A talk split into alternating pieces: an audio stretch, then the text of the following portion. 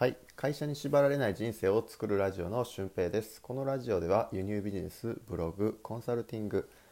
さまざまな仕事をパソコン1台で完結させるノマドワーカーという仕事を、えー、している俊平がお届けするラジオです、えー、主に会社に縛られない、えー、独立した生活をしたいという方に向けて発信しています、えまあ、仕事のノウハウとかえ独立のノウハウとかを発信しています、え今回はですね問題が変わっていないことが問題というテーマでお話ししていきたいと思います、えー、皆さんを取り巻く問題って常に何かあると思うんですけど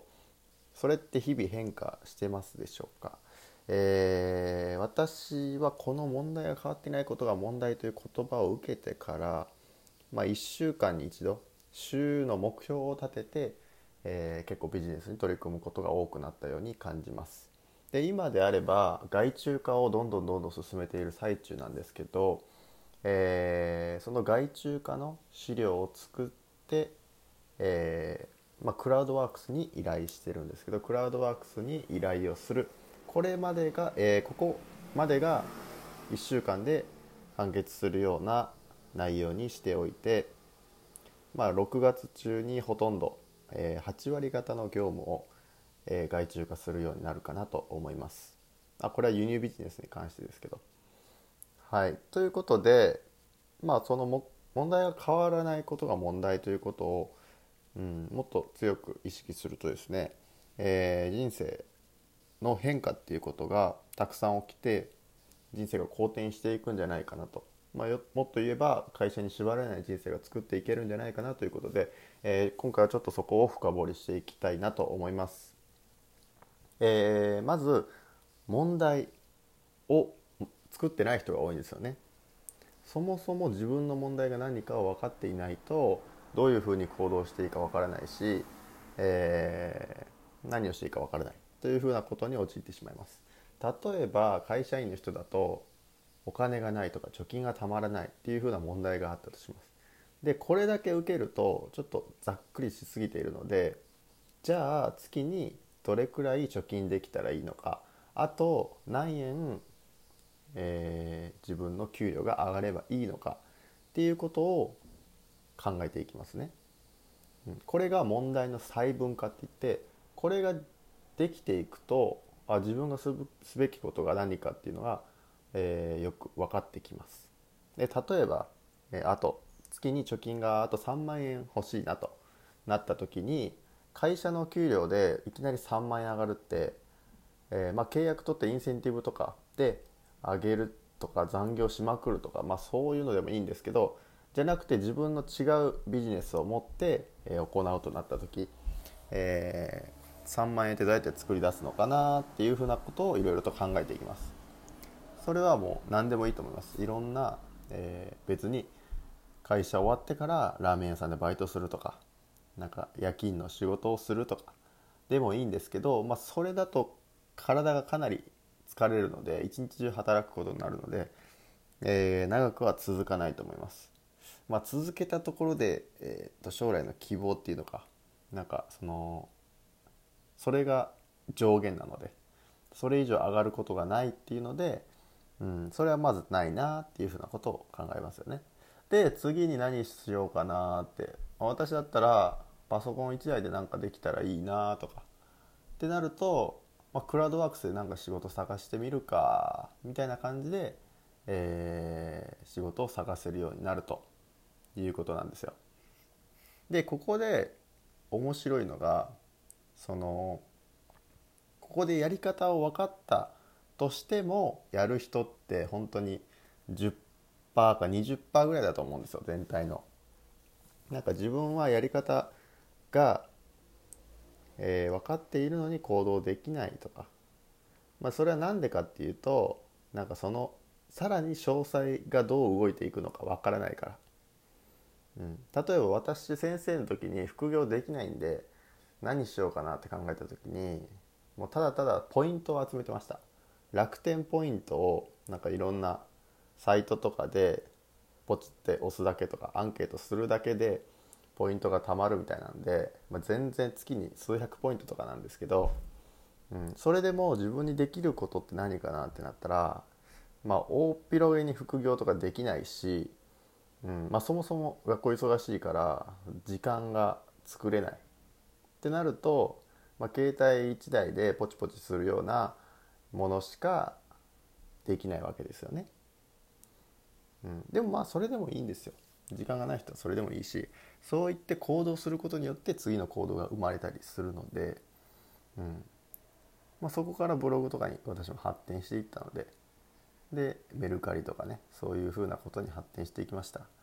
なので問題を細分化していってとりあえず行動してみる。これが問題を変える、えー、定義なんですよ。例えばその楽天のポイントを貯める、えー、ポチポチするやつをねするとしましょう。でしたら次にまた新たな問題出てきますよね。これだと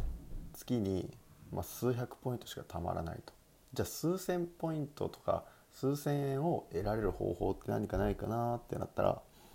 次ブログだったんですブログアフィリエイト。楽天ブログでアフィリエイトを取って、えー、その数千ポイントを目指す。ということだったんですよ。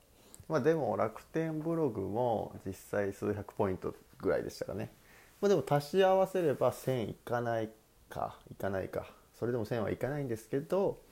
うん、でもまあブログだとこれぐらいの収入が得れてポイントポチポチでこれぐらいかじゃあ次何しようかなってなったらあじゃあ家のなんか物を売ってみたらいいんじゃないかなみたいな。であメルカリとかあるなじゃあメルカリで売ってみるかなんかやり方わかんないけどちょっと調べてやってみようかなみたいな感じでいろいろとネットで検索するわけですよ。ね、自分でそこで勉強してるっていうところがいいところなんですよ。